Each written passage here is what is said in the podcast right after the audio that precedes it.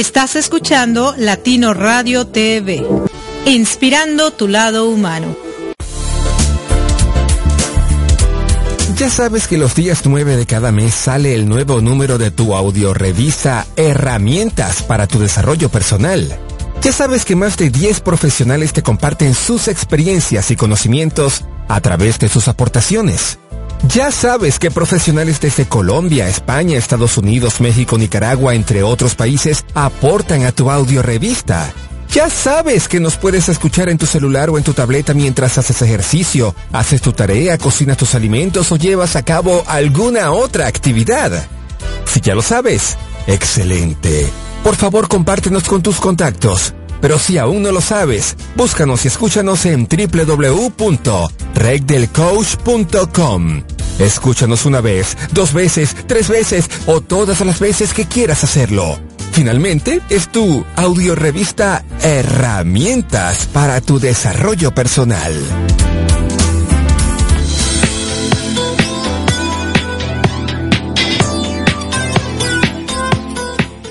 Definitivamente el micrófono es adictivo y ser locutor es una gran experiencia. Deseas tener conocimiento de locución y estar listo para cuando tengas la oportunidad de hacer tu programa de radio. Deseas conocer más este misterioso y fantástico mundo que es el mundo de la locución. USA Campus trae para ti dos grandes cursos formativos. Curso básico de locución, curso intermedio de locución. Contrata ambos cursos y si pagas por anticipado, recibirás un gran 65% de descuento. 65% de descuento. Ambos cursos son modalidad a distancia. Estudialos desde la comodidad de tu casa, de tu oficina, de la escuela, desde donde quieras tomar las clases en tu cel, tableta, computadora o laptop.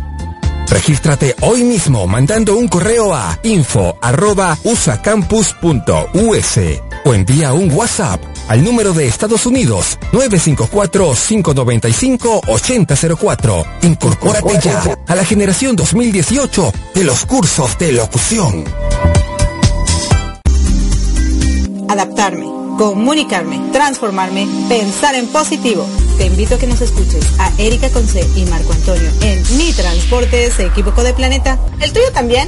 Sintoniza www.radiobit.com. Estamos en vivo todos los domingos a las 6 de la tarde y retransmitimos los lunes a las 8.30 de la mañana, ambos horas de la Ciudad de México. Tenemos grandes entrevistas para aprender y así aportar para ser mejores seres humanos juntos. Te esperamos.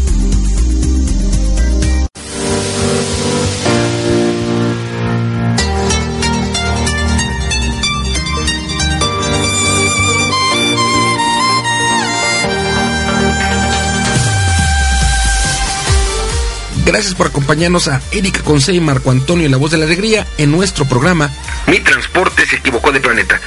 Prepárate para escuchar temas como adaptación, inteligencia emocional, desarrollo personal y la comunicación como tu herramienta indispensable.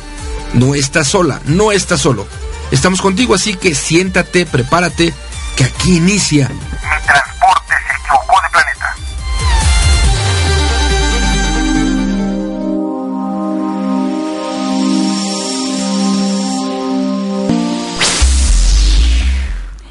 Hola, ¿qué tal, queridos radioescuchas? ¿Cómo se encuentran en este dominguito? Ya estamos a 12 de agosto del 2018 y se encuentran en Mi Transporte se equivocó de planeta, donde tenemos grandes entrevistas que nos inspirarán para ser mejores seres humanos. ¿Ustedes quieren también trascender? Bueno, nosotros sí, así que únanse a este subprograma y les habla su amiga Erika Conce y me encuentro en el estado de la Florida desde la cabina número 9 y del otro lado tenemos a mi querido Marco Ontiveros, tu coach de la felicidad, quien se encuentra en la Ciudad de México. Hola, hola. Muy buenas tardes, gracias, bienvenidas, bienvenidos a este programa Mi Transporte se equivocó de planeta hoy en este, en la Ciudad de México, en este, supongo que en Florida igual, en este domingo en donde el cielo se cayó. Sí, acá también se lleno cayó. de lluvia. acá se cayó varias veces, sí. Lleno de, de, lluvia. Yo comentaba hace unos minutos en el, en el programa de Improvement for que venía yo caminando con, con paraguas. En general, paraguas te, te salva por mucho, sin embargo, bueno, como de las, no, como de las rodillas para abajo eh, me mojé. Pero fíjate qué curioso, eh, a diferencia de otros días de lluvia, hoy vacía básicamente todo en las calles que estuve caminando. Porque es domingo, ¿no? Yo, no lo sé si porque, bueno, los chicos todavía no entran a la escuela, entran el próximo lunes, de mañana en 8. Eh, puede ser que las mamás y los papás estén buscando útiles y demás. Esa es una posibilidad, pero ese se me hizo tan extraño que hubiera muy poca gente caminando, muy poca gente, ni siquiera gente cubierta en los techitos, no, no, vacías básicamente las calles. Mm. Y bueno, si a eso le agregas el la lluvia, bueno, es como, como más complicado. Vamos a darle las, la bienvenida a la gente, si me lo permites, que nos esté escuchando en nuestras estaciones principales. Saludamos a la gente que nos escucha a través de www.radioapit.com. Gracias. De igual manera saludamos a quienes nos escuchan entrando en www.latinoradio TV, la emisora oficial del corporativo Didi. Gracias. Saludamos a quienes nos escuchan a través de nuestras estaciones hermanas que tienen a bien reproducir la señal de Radio Pit o de este programa Mi Transporte se equivocó de planeta y de Improving Phone. Eh, saludamos a quienes nos escuchan en www.radioprimera.com, la estación oficial de la Red Mundial de Conferencistas. Gracias. De igual manera, saludamos a quienes nos sintonizan en www.albarradioguanajuato.com, la estación de la capacitación. Gracias a toda la banda en Buenos Aires, Argentina, que nos escucha en la retransmisión los domingos en la mañana a través de www.psradionet.com. Gracias. En Boston, en Estados Unidos, a toda la banda que nos sigue en www.bnsradio.com. Gracias también. En www.bajioradio.com. Gracias por escucharnos de igual manera entrando en www.uniactivaradio.com. Gracias. En Metepec ingresando en www.radiocolibri.com. Gracias. Fíjate que voy a estar en, eh, en Metepec. Este miércoles llego en la tarde. Voy a, reunirme con nuestra amiga Vicky Peñalosa. Hay ahí algunos trabajos que vamos a estar haciendo y específicamente, hablando de Radio Colibrí, tenemos actividades de radio el jueves en la tarde y el viernes hacia la tarde de igual manera. Y el jueves un programa especial que será como de unas tres o cuatro horas. Y vamos a estar en la casa de Adobe, un lugar en donde tiene mucho tiempo, ya no recuerdo los años, pero ya, ya lo comentaremos el próximo jueves, en donde la mamá de Mario, quien es, la mamá es la dueña, los papás son los dueños, y la mamá eh, tiene como el secreto, creo que la especialidad de ahí pues es el mole, y creo que la mamá de Mario, que es quien actualmente es como el dueño, quien, lleva todo el, restaurante, tiene la, la mami de él, tiene como un, vive todavía la mamá, como un, un, una receta secreta, si me permites el término, de hacer mole. La verdad es que son de estas, esta señora, su, su mami debe tener, no lo sé, entre 80 y 90 años por ahí. Y es una señora, bueno, supongo yo, nacida y crecida y, toda su vida estando en Metepec. Y es de las señoras que, pues, desde empezar a hacer el chocolate y toda la, todos los ingredientes del mole, hacerlo a mano. Y algo le hace, algo, algunos ingredientes le echa que lo hace muy rico y bueno, como ella, debe de haber muchas señoras, muchas mamás, muchas abuelitas que cocinan de manera tradicional. Bueno, estaré disfrutando miércoles, jueves y viernes. El sábado me regreso en la tarde de Metepec, así que bueno, además de estar al tiro en latinoradiotv.com y en radioactivit.com, en las tardes también a través de radiocolibri.com. Saludamos a la gente que nos escucha a través de www.corporativodidi.com. Gracias y de manera muy especial a la gente que nos escucha en la mañana, en la tarde, en la noche, una vez, dos veces, tres veces, las veces que quieran, a la hora que quieran, a través del el podcast. Gracias, gracias, gracias infinitas. Sí, claro que sí. Y bueno, y en PS Radionet, la retransmisión los domingos a las 11 de la mañana.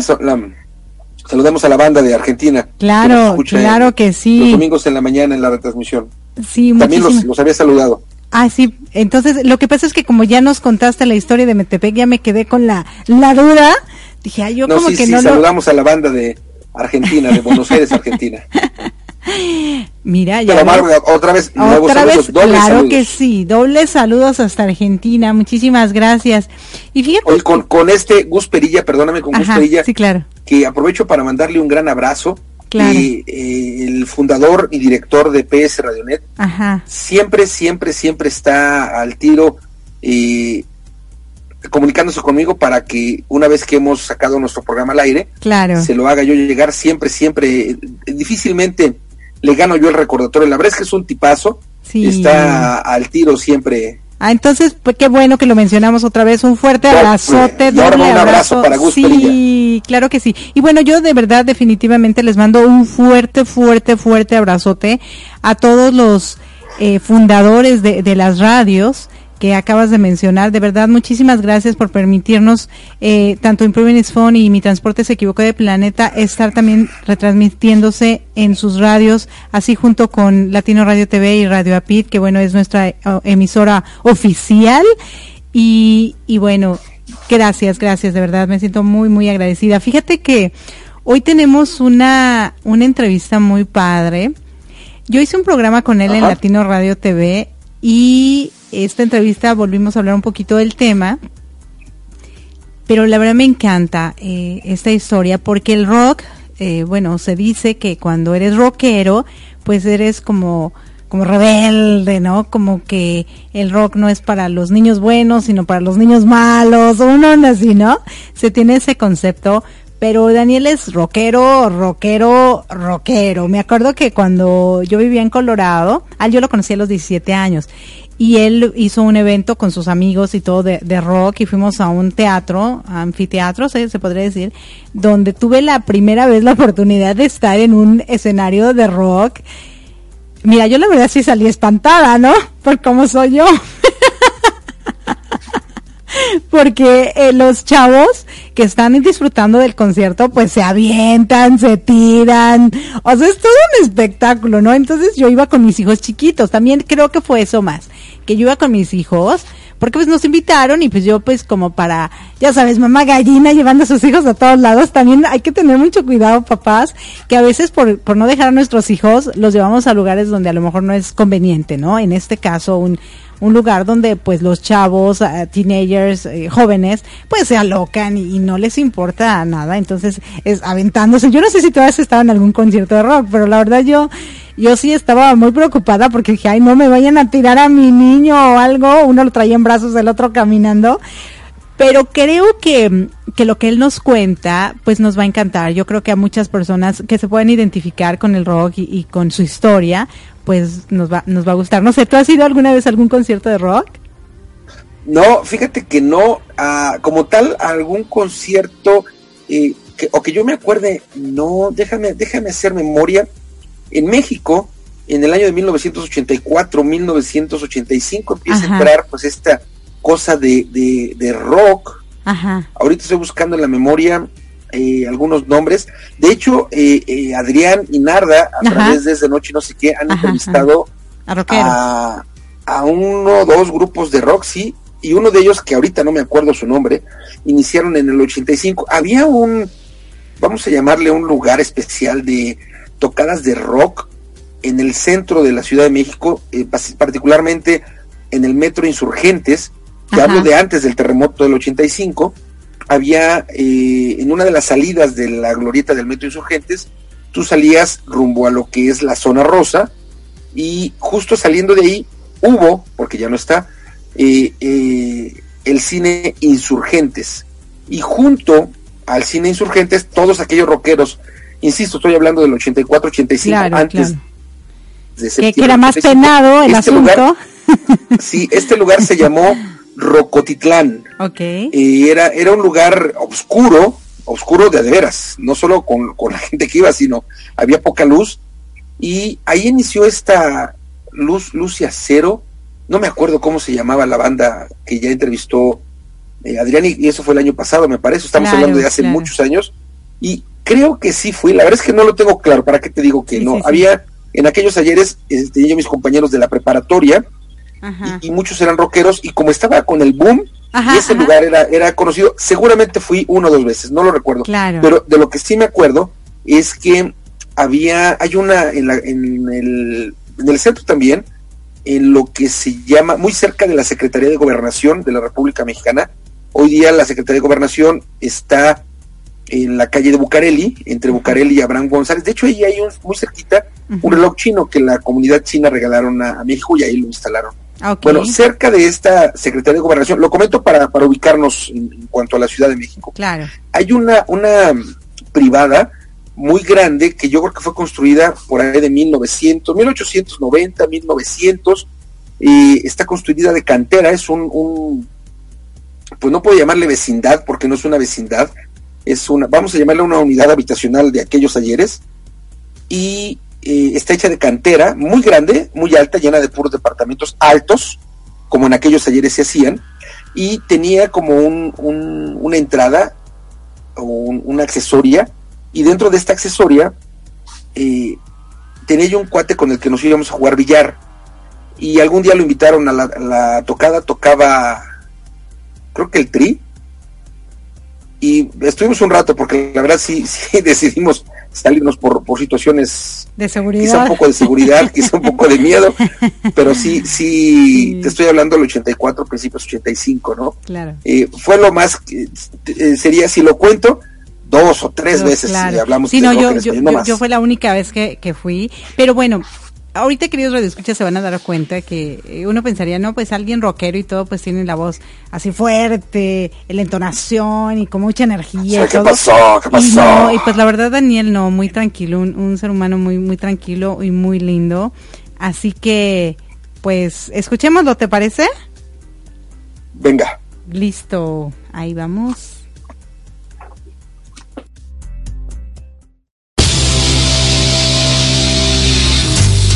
Estás escuchando Mi Transporte se equivocó de planeta. Pensado en ti y por ti. Continuamos.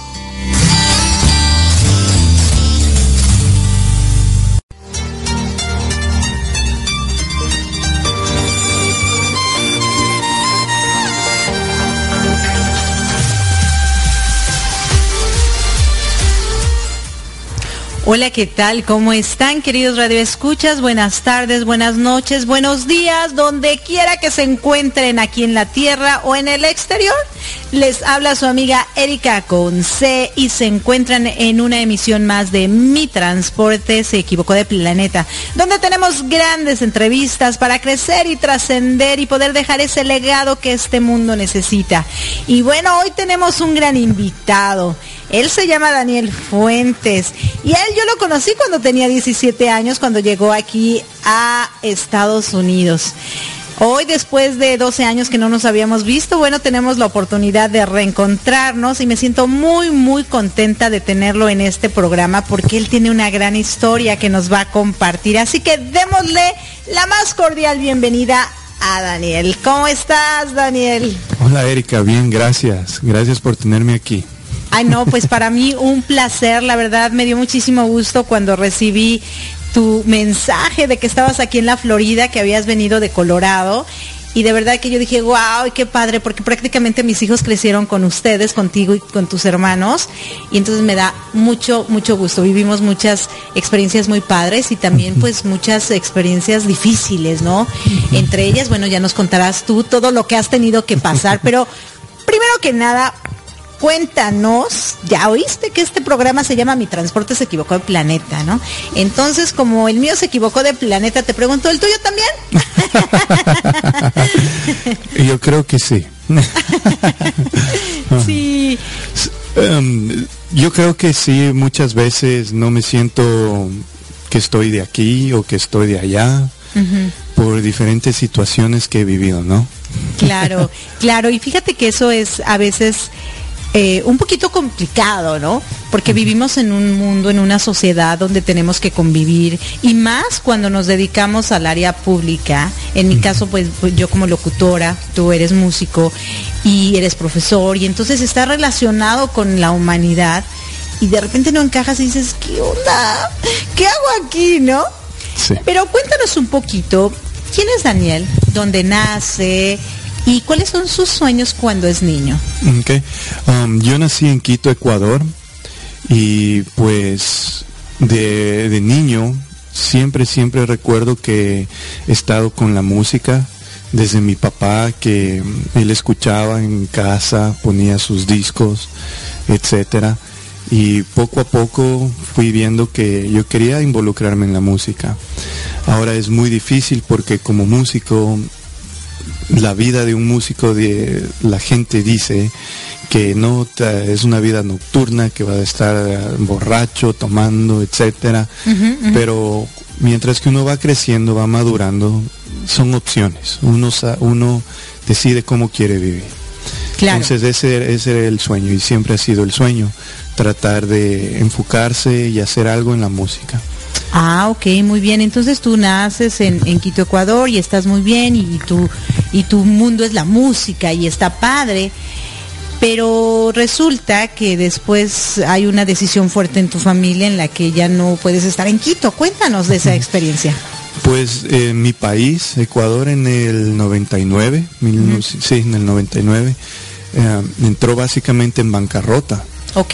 Todos los bancos comenzaron a cerrar y nuestro sistema monetario, el sucre, desapareció totalmente, ya no tenía valor. Algo similar como está pasando en lo que pasa en Venezuela, lo que pasó en la Argentina y la opción que tenía en esa época nuestro, eh, mi país era cambiarse al dólar. Okay. Entonces nos cambiamos del sistema monetario al dólar pero después de eso, pues mis papás, mi papá ya había, primero mi papá ya había venido a Estados Unidos antes. Ok. Y deciden irse una segunda vez acá a Estados Unidos. Y se toma la decisión, mi papá y mi mamá, de que vamos a venir a Estados Unidos. Y decidimos venir en junio del 2000. Junio julio, no recuerdo. Creo que es junio. Ok. Ah, ok. Entonces la situación económica que se presenta en tu país, Ecuador, es la que realmente el detonador que hace que tu familia decida mudarse a los Estados Unidos, como bien lo dijiste, lo que está pasando en Venezuela. Pero tú ya eras un joven, tenías 17 años y en ese momento pues tú ya tenías un mundo hecho en Ecuador. Pero pues los papás son los papás, ¿no? Y hay que seguirlos. No es como en Estados Unidos que a los 16 tú ya decides qué hacer con tu vida. Nosotros en Latinoamérica es hasta hasta qué edad dejas de ser hijo de papás, ¿no? Hasta que te cases. ¿no? Hasta que te cases. Pero sí, es dos culturas diferentes. Aquí en Estados Unidos los jóvenes son muy independientes. Um, puedes trabajar a muy temprana edad y ya darte cuenta que puedes salir y vivir por ti mismo, hacer tu propia vida. Claro, Entonces esa independencia los latinos no tenemos, que está bien y está mal, dependiendo creo yo. Y pues cuando uno es joven, ya no busca la digamos la aceptación de tus padres, sino buscamos la aceptación de nuestros amigos. Ok, ok. Entonces, yo quería estar con mis amigos, ¿no? A los 17 años ese era mi mundo, eso es lo que yo quería tener. Y básicamente alejarme de, ese mundo que yo tenía, esa aceptación que quería con mis amigos, ser parte de ese grupo. Um, llegué acá a Estados Unidos, un país nuevo, todo, y se me hizo muy, muy difícil, porque en esa edad no entendía realmente qué, qué es lo que estaban haciendo mis papás, ¿no? Claro. Y yo solo quería estar con mis amigos, entonces a mí se me hizo muy difícil, lloré bastante, ah, no me acostumbraba, simplemente quería regresarme y buscaba opciones, buscaba diferentes formas. Sí, yo recuerdo que entre esas cosas, como tus papás veían que tú sufrías, te trajeron a un amigo. Sí. Cuéntanos así, o sea, como diciendo, bueno, para que, como él no puede ir a donde los amigos, pues que el amigo venga acá, ¿no? Pues siempre era un sueño eh, con este amigo empezar un grupo. Ok. Y dedicarnos a la música y todo lo demás. Um, en el, durante el tiempo que yo estuve acá, pues yo le propuse a mi amigo, le dije, ¿por qué no vienes? Tocamos música, nos dedicamos a hacer A la música, que era lo tuyo. Déjame, hablo con mis papás y vemos qué pasa. Entonces, yo buscando esa paz, tratando de seguir el sueño que uno quiere, ¿no? Como todos. Hablé con mis papás y les dije, miren, ¿por qué no le traen a mi amigo? Claro. Y ellos aceptaron. También uh, pensamos, mis papás pensaron de que iba a ser algo positivo. Claro, claro. Y para mí, para que yo también esté tranquilo y todo lo demás. Entonces hablamos con el papá de mi amigo y decidieron, y sí, se, se vino. Okay. Eh, cuando llegó, pues en el lapso que estuvimos separados, ya nuestros gustos de música han cambiado. Ok. Que pasa con todos, ¿no? La amistad continuó, sigue, siguió ahí, pero diferentes tipos de música. Yo quería otras cosas, él quería otras cosas. Y pues poco a poco ya las cosas no funcionaron en la música. Y él ahora ya es ciudadano, de aquí de Estados Unidos, ya trabaja, tiene su propia. Entonces yo creo que fue un para los dos, ¿no? Sí, sí. Para él y para mí. Una oportunidad para él sin querer, porque él vino por ti.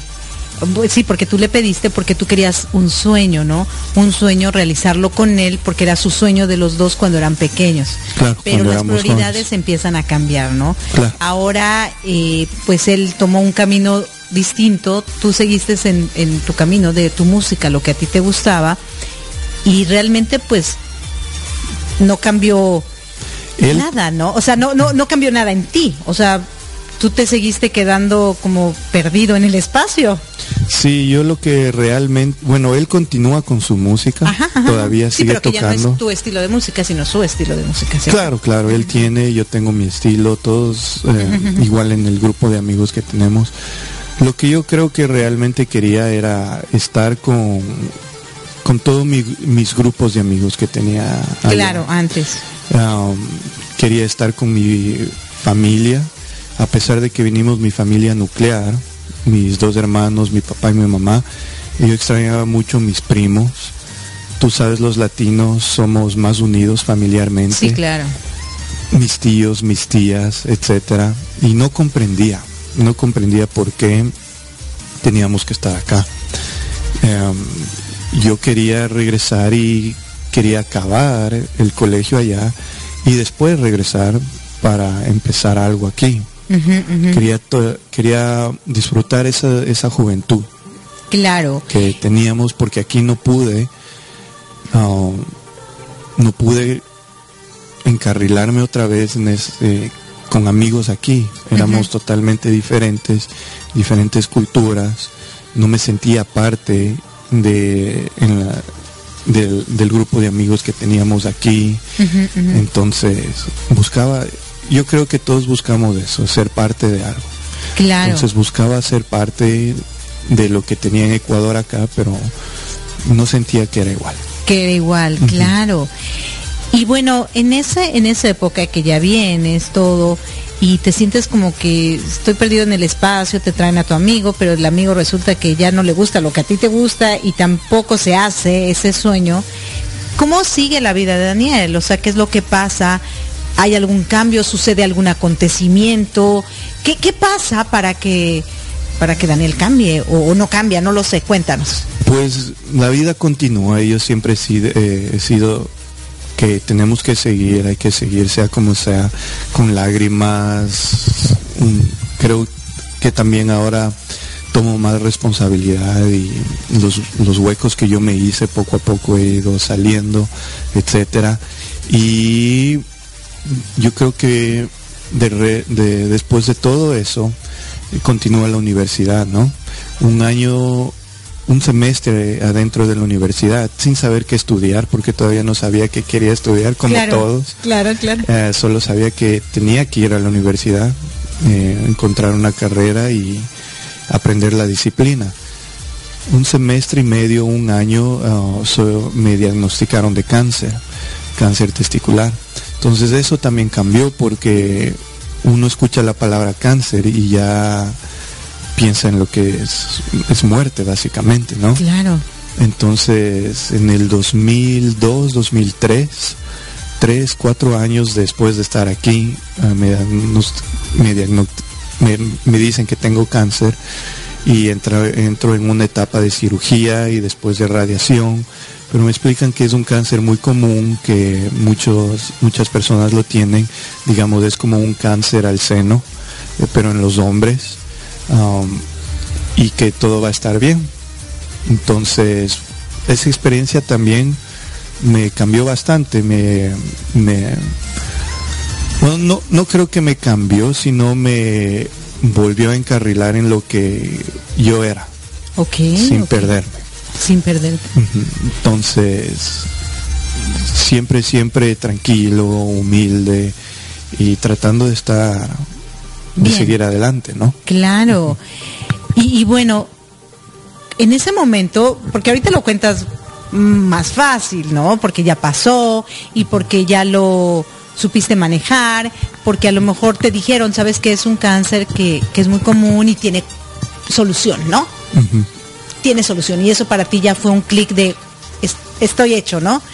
Pero ¿qué pasó por la por la mente de Daniel? O sea, en esos momentos, ¿cómo te sentías? ¿Cómo reaccionaste?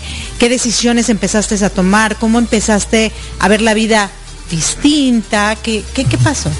Pues lo primero, lo que recuerdo en la sala de emergencias, me hicieron un ultrasonido y después vino el doctor.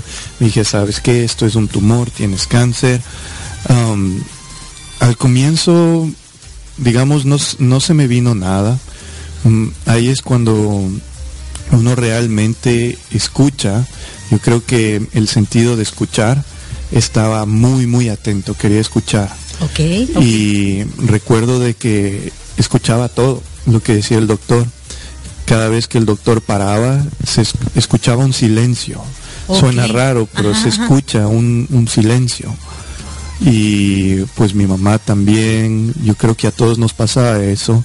Y después el doctor nos dijo, les voy a dejar un tiempo para que platiquen. Para que platiquen y continuemos y les voy a explicar qué es lo que tenemos que hacer.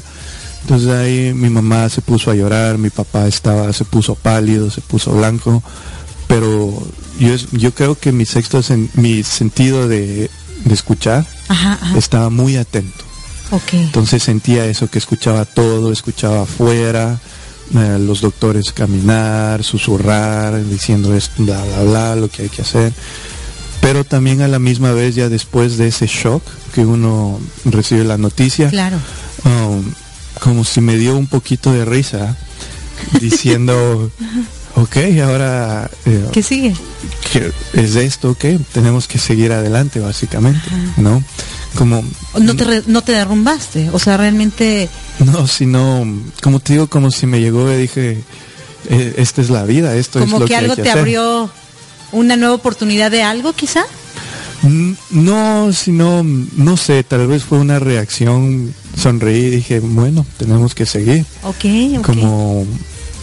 Esto me tocó y tengo que vivirlo. Y yo creo que así siempre he sido positivo. Ok, ajá. Entonces, pensándolo, ahorita que estamos conversando, y cuando conversamos contigo, Erika, tú me conoces, siempre he tratado de ser positivo. Sí, sí. Entonces, de esa, yo creo que ahí me, doy cuenta, digo, ok, hay que seguir, sea como sea, ¿no? Claro, claro, por supuesto. Claro, yo recuerdo un joven positivo y, y, yo creo que el hecho de que hayas tenido el apoyo también de tu familia y todo te ayudó muchísimo, ¿no? Que sabías que no estabas sola. Claro, el apoyo familiar es muy importante en estos casos. Siempre, siempre el apoyo familiar, la lealtad de tu familia, estando ahí en lo bueno o en lo malo, es, es lo saludable. Porque sin un apoyo así no, muchas veces se puede derrumbar. Y hay pequeñas cosas que me di cuenta que no cambiaron, sino como te digo, me volvieron a despertar. Es de que no hay tiempo que perder. Tenemos que movernos, tenemos que seguir. Solo se vive una vez. Tomar riesgos, pero riesgos um, calculados. Claro. Eh, tomar decisiones, buenas decisiones y si es que algo crees que has fallado, simplemente revisarlo y decir, ok, ¿cómo, lo, ¿cómo no puedo fallar esta vez? Claro. Entonces son cosas yo creo que todos tenemos, unos más que otros, y esa experiencia son cositas que dijeron, no, tenemos que seguir y no hay tiempo que perder. No hay tiempo que perder, exacto. Y tenemos que seguir, tomar riesgos y continuar. Tiene eh, toda la razón. Pero ahora pasa algo y esto es, es muy común aquí en los Estados Unidos. Cuando tu papá y tu mamá vienen acá a Estados Unidos, bueno, vienen con una visa de turista donde pues vamos a probar, vamos a ver qué, qué también nos puede ir. Y como tú y muchos jóvenes, dreamers que les llaman acá, es el sueño americano, ¿no? El, sueño de querer tener algo distinto que no puedes tener en tus países. Y tú eres trabajador y le echas ganas y estás todo ahí. Pero hay un documento que necesitas para estar tranquilo. Más que para vivir o que para luchar o para hacer cosas, para estar tranquilo, ¿no? Porque aquí quien no tiene es porque no quiere hacerlo, porque no quiere tenerlo, porque aquí teniendo documentos o no, puedes hacerla. Y en ese aspecto, ¿cómo es tu vida? ¿Cómo, cómo, cómo la de- manejas? Pues un- ya después de toda esta situación uno se da cuenta que no puedes estar en este país de una forma al menos que pueda sacar ese documento, ¿no? Que es la residencia o la ciudadanía. Y uno va aprendiendo, va viendo y trata de buscar formas. Tuve la suerte de tener una amiga en la universidad que me que nos ayudó a entrar en la universidad, etcétera. Pero pues trabajando en Pizza Hut sin saber mucho me enamoré y ahí eh, conversando con esta chica, etcétera, pues nos casamos y tratamos de sacar los papeles con ella. Yo sin saber también que esa era una opción, que así uno lo puede sacar. Claro. Ah, contratamos un abogado, pero no un abogado bueno, no fue Claro. un buen abogado. Y pues yo creo que era muy joven, esto me pasó antes del cáncer. ¿no? Ah, ok, ok. Y después del cáncer eh, ya estábamos separados, éramos muy jóvenes creo yo. Y después regresamos un poquito para poder continuar después del cáncer, etcétera. Pero la gente crecemos, vamos madurando y queremos diferentes cosas. Entonces nos separamos, pero en ese proceso ya entré en el sistema para poder sacar una residencia o una ciudadanía. Claro.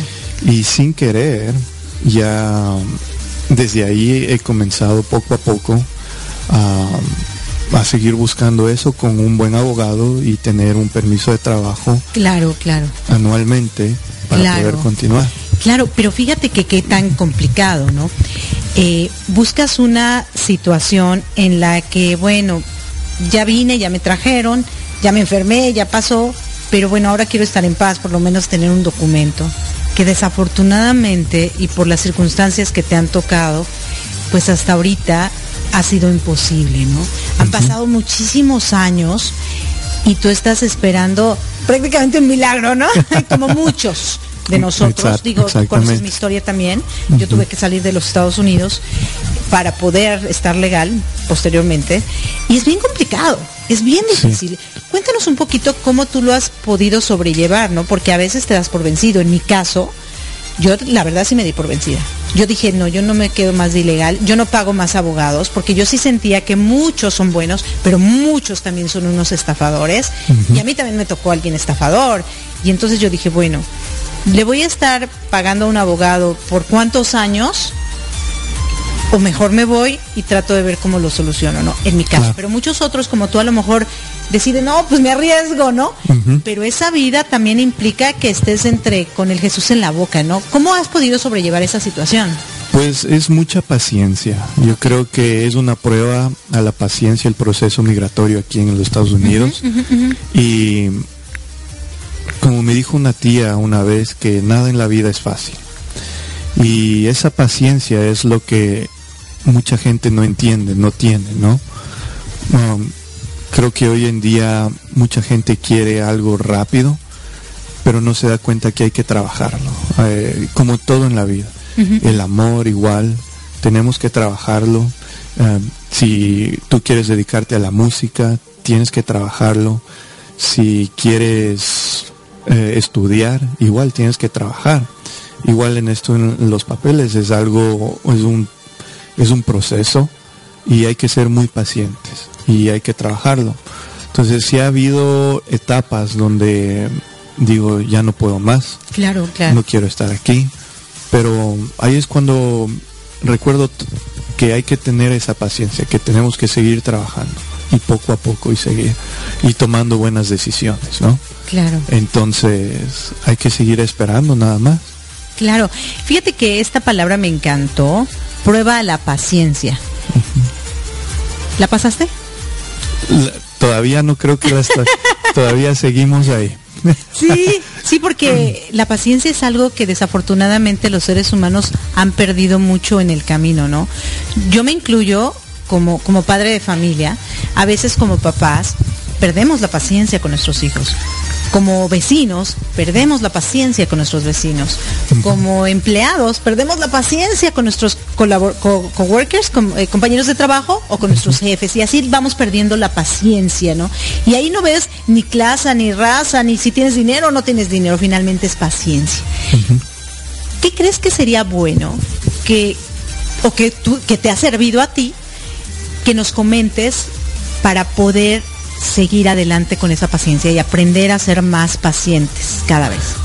Lo que me ha ayudado bastante, yo, yo creo que la prueba de la paciencia es algo constante en la vida. Tenemos muchas cosas, ¿no? Y yo creo que es un estudio que tenemos que aprender a maestrarla y eventualmente sacar un doctorado en paciencia.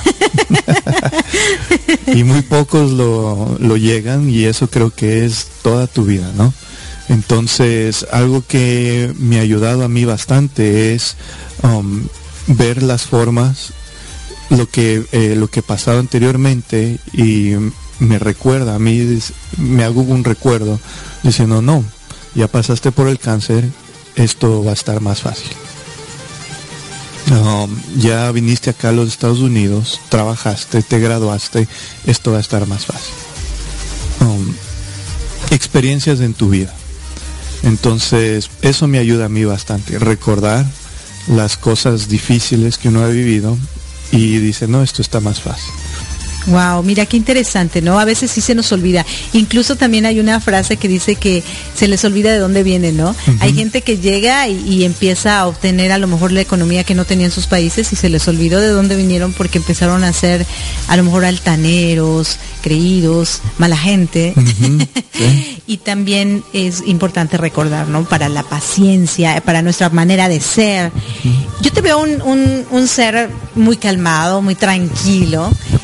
Bueno, siempre, siempre lo ha sido, pero bueno, queridos radioescuchas, déjenme les cuento que ya ven que él nos contaba de que él le gustaba la música desde chavito y todo. Y nos contaba que era metalero y sigue siendo, ¿eh? Entonces cualquiera que lo conociera en persona diría, ay no, me está mintiendo. Cuéntanos un poquito acerca de, de, esto de la música del metal, ¿por qué te gusta? ¿Qué es lo que, lo que te anima a, a estar en este, en este rollo, siendo tú una persona tan seria?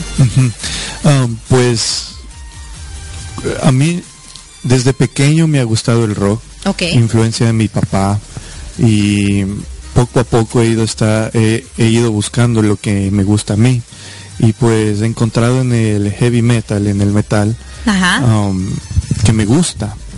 Um, pero también me gustan diferentes tipos de música, salsa, merengue, cumbias, techno, hip hop, rap, diferentes, ¿no? Pero elijo tocar metal porque es lo que me hace sentir bien adentro. Y pues poco a poco me he ido metiendo, he ido aprendiendo ah, diferentes cosas. Me gusta tocar la batería, es el instrumento que elijo el tocar. Y ahí es donde me he metido y es lo que es, lo que me hace sentir bien, ¿no? Como a cualquier otra persona, tal vez el tecno le hace sentir bien, me, me hace sentir bien el heavy metal. Claro.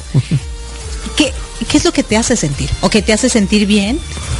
Pero ¿qué es lo que nos podrías contar? ¿Qué te hace experimentar cuando tú estás escuchando el metal, cuando tú lo estás tocando, cuando tú estás siendo parte de eso? ¿Qué sientes? ¿Cómo se siente Daniel? Cuando escucho el metal siento eh, mucha energía. Ok. Porque no es una música para todos tampoco, ¿no? y, eh, y el ritmo de la batería, de las guitarras, me da mucha energía. Entonces me prende, digamos. Y honestamente yo creo que he tenido suerte de, aprender ese sentimiento, de ver que, esto, que esta música me hace sentir así, porque muchas veces si es que no tenemos eso, puedes, puedes buscar otras cosas como las drogas o, el alcohol que te haga sentir de una forma, ¿no?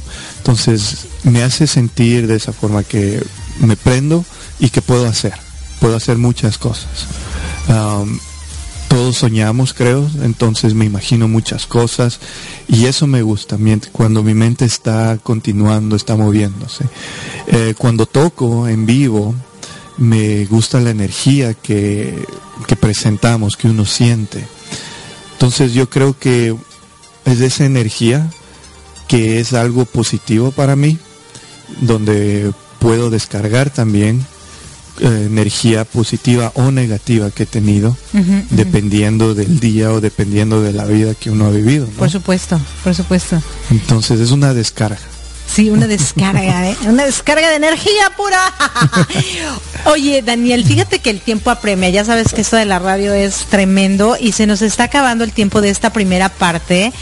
Pero vamos a regresar con un poquito acerca de esto, ¿no?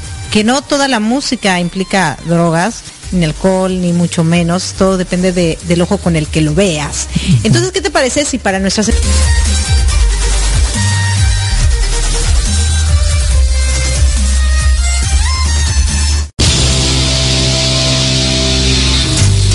Estás escuchando Mi Transporte se equivocó de planeta. Pensado en ti y por ti. Continuamos.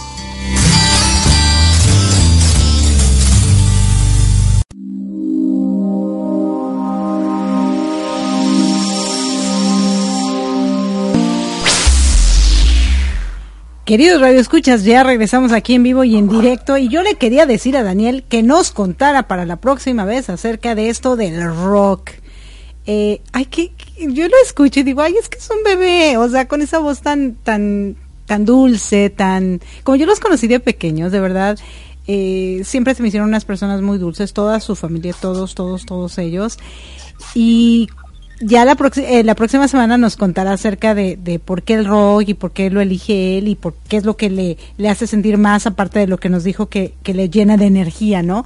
Estoy segura que eh, cuando está con, con la música del rock, pues sí se pone bastante energético. Él dice que le, le inyecta energía justamente. Oye, eh, ya me acordé del nombre de, del grupo de rock que nace en inicios de los 80, Cristal y Acero. Ok, ok. Eh, nace, yo los vi seguro en Rocotitlán, en este lugarcito que te decía de la Glorieta de los Urgentes, y es quienes entrevistan Narda y Adrián en Nocheros, en, en Es de Noche no sé qué, creo que fue el año pasado, o sea, pues largos años tiene este grupo mexicano, y bueno, la voz de él, eh, de nuestro invitado Daniel Fuentes. Daniel, Ajá. pues no, no, así a la escucha, en el común de la gente que vive el rock, dirías que no es rockero, exactamente. Claro, no, y si lo ves físicamente, pues tampoco, ¿no? Eh, bueno, de hecho, en el promo, en la foto lo pueden ver, pero qué historia, ¿no? O sea, realmente le, la, le ha tocado eh, vivir una, una vida a corta edad, una historia muy, muy fuerte, pero me encanta, ¿no? No hay tiempo que perder, o sea, él se da cuenta de eso, no hay tiempo que perder hay que tomar riesgos y seguir adelante y siempre pensar positivo, ¿no? Qué padre, qué, qué rica información. Sí, ir, ir hacia adelante, sí. Ir, hacia adelante. Y bueno, tiene que ver quizá con lo que comentamos un poco en el, en el programa de inglés. Ajá. Eh, dice él que hay que enfocarse y seguir adelante, ¿cierto? Y bueno, que uno toma decisiones, que la vida es una toma de decisiones. Eliges uno o eliges otro, ¿no? Y, y cada uno de nosotros, como en el caso de él, pues tomó las decisiones adecuadas. Sí. O bueno, no las adecuadas, las correspondientes, y ya nos toca vivirlas. Sí, claro. Y bueno, también lo que nos habla, ¿no? De que la gente vamos cambiando, a veces queremos eh, volver al, al pasado. Fíjate que ahora en el funeral de mi hermano, bueno, yo tuve la oportunidad de ver a muchísima gente que no veía antes, la verdad, años y años y años. Y muchas veces nos quedamos añorando a lo mejor situaciones o convivir con gente o salir con gente, etcétera, etcétera. Y cuando te das cuenta, ya a esta edad dices, oye, pero tú te quedaste acá, ¿no? O tú creciste acá, o yo me fui para acá, o tú te, o sea, ¿dónde quedó todo eso, no? Como su amigo, que de verdad yo sí recuerdo muchísimo que sus papás le trajeron al amigo específicamente a él, porque como él es el mayor de tres hermanos, pues era el que estaba así como que no me hallo aquí, ¿no? Y el amigo pues ya quería otras cosas muy distintas a lo que eh, querían ellos cuando vivían juntos, ¿no? En, en, Ecuador, cuando estaban, cuando eran los los panas, los amigos eh, del barrio, ¿no? Y, te vas dando cuenta que, bueno, la gente cambia y, quiere seguir otro camino y está bien, ¿no? También es válido, ¿no? Tampoco te vas a atar a, las personas o las personas se van a atar a, ti porque eh, tenían que quedarse exactamente como te dejé, ¿no? claro, sí, definitivo. Sí. Oye, y esto de la paciencia, ¿eh? Fabuloso, ¿no? Maestría o doctorado de la paciencia. Sí, sí, fíjate que yo eh, la he trabajado mucho. Considero que soy una persona paciente, lo sigo trabajando y la vida misma te hace serlo. Cuando trabajas con niños, por ejemplo, te tienes que volver un paciente. Incluso en la audiorevista, en la entrevista que le das en el ISUE, habla de eso, ¿no? De la paciencia. Cuando te dedicas a la, a la, docencia, tienes que ser muy paciente, sobre todo cuando tratas con niños. Y también cuando vives en ciudades grandes, como eh, si hablamos de Estados Unidos, seguramente Nueva York, seguramente Los Ángeles, eh, eh, la ciudad de Dallas, en Florida, Miami, y si hablamos de la Ciudad de México, hay muchas, pero particularmente tres, Ciudad de México, Guadalajara y Monterrey. Tienes que vivir con esta paciencia por el tráfico, por la gente, por los tiempos pero de que no, por todo. Pero que no la sabes vivir. O sea, esa es una realidad. La gente no la sabe vivir. Yo recuerdo que ahora que estuve en México, yo veía las caras de estrés.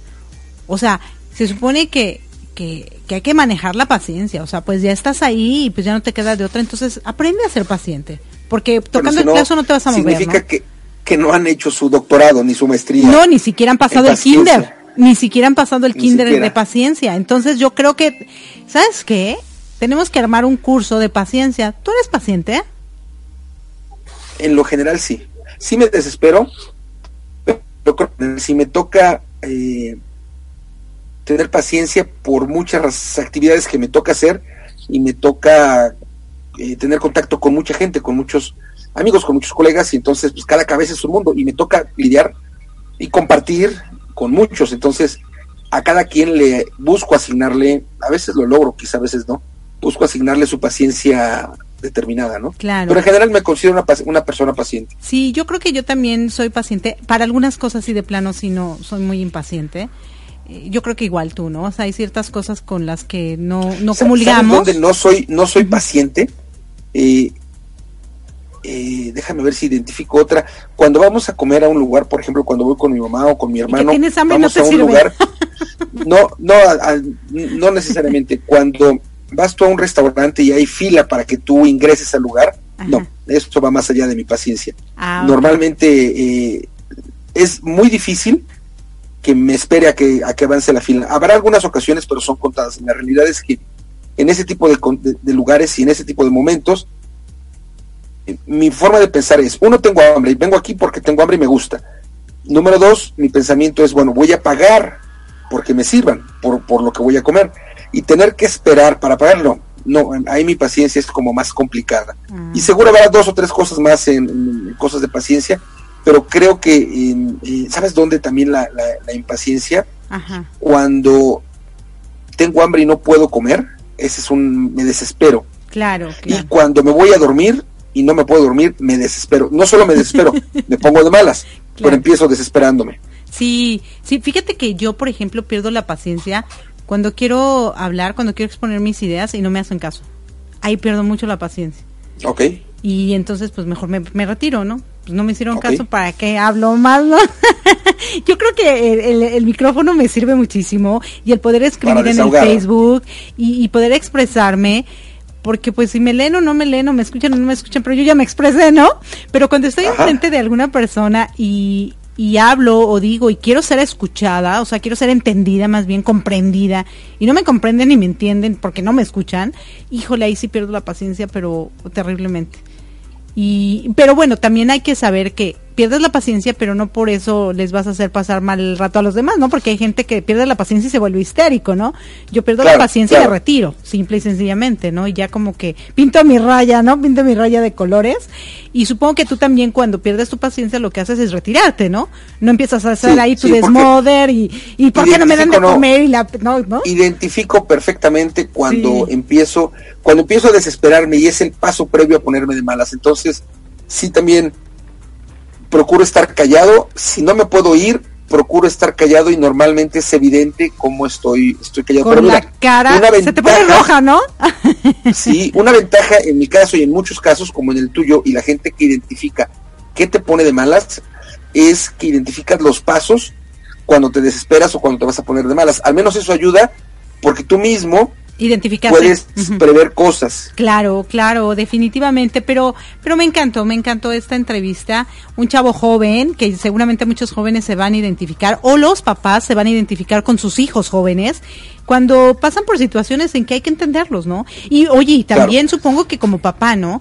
Eh, María Augusta y Wilson, que son sus papás y amigos míos, eh, o sea, que les den la noticia que su hijo pues tiene cáncer, pues es complicado, ¿no? Y ahorita que yo lo acabo de vivir con, con mi hermano, que, que falleció, eh, también por el cáncer, y cuando les dan la noticia, pues es complicado, ¿no? Hay que, hay que tratarse a tiempo. Él, digo, Daniel finalmente le extriparon uno de, de sus testículos, sí, ajá, y bueno, ya, ya pudo restablecerse, ¿no? En algunos otros casos, como, como lo fue el de mi hermano, es que no, no puede haber una extracción del tumor y bueno, eh, se va eh, amenorando las posibilidades de supervivencia, ¿no? Claro, claro, pues vámonos terminando. Eh, si está escuchando la retransmisión de Mi Transporte se equivocó de planeta, en unos minutos más, a las 10 de la mañana, hora de la Ciudad de México, escucha a Jorge García con su programa Desde Muy Dentro. Y bueno, si estás escuchando la emisión en vivo, aguántate unos minutitos y a través de Latino Radio TV y de Radio Pit, escucha a Zoila y luego continuamos con Luz Amparo. Sí, así es. Y bueno, pues muchísimas gracias, queridos escuchas Reciban de mí un fuerte abrazote con calidez digital. Les quiere su amiga Erika Conce. Y pues nos estamos escuchando el próximo domingo o en cualquier momento que ustedes deseen entrar a iBox, eh, ponen Erika Conce y van a encontrar los podcasts de estos fabulosos programas. Me despido sin antes decirles que tengan una excelente noche y que este día sea lo que resta maravilloso para ustedes. Gracias, hasta siempre.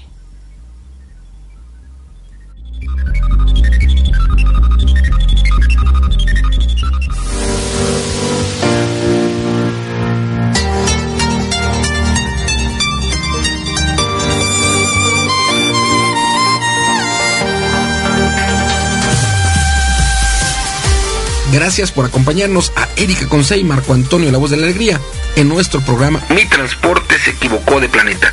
Te esperamos el próximo domingo para que juntos platiquemos de temas como adaptación, inteligencia emocional, desarrollo personal y la comunicación como tu herramienta indispensable. Recuerda, 6 de la tarde, tiempo del centro de México, 7 de la tarde, tiempo de Florida. Erika Conce y Marco Antonio La Voz de la Alegría. Te esperamos.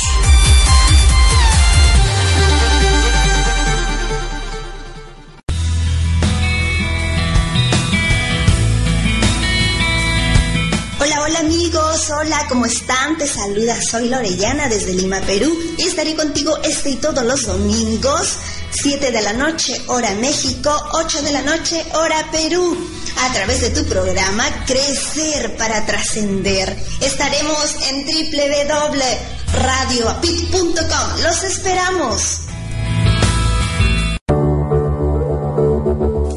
Estás escuchando Latino Radio TV inspirando tu lado humano.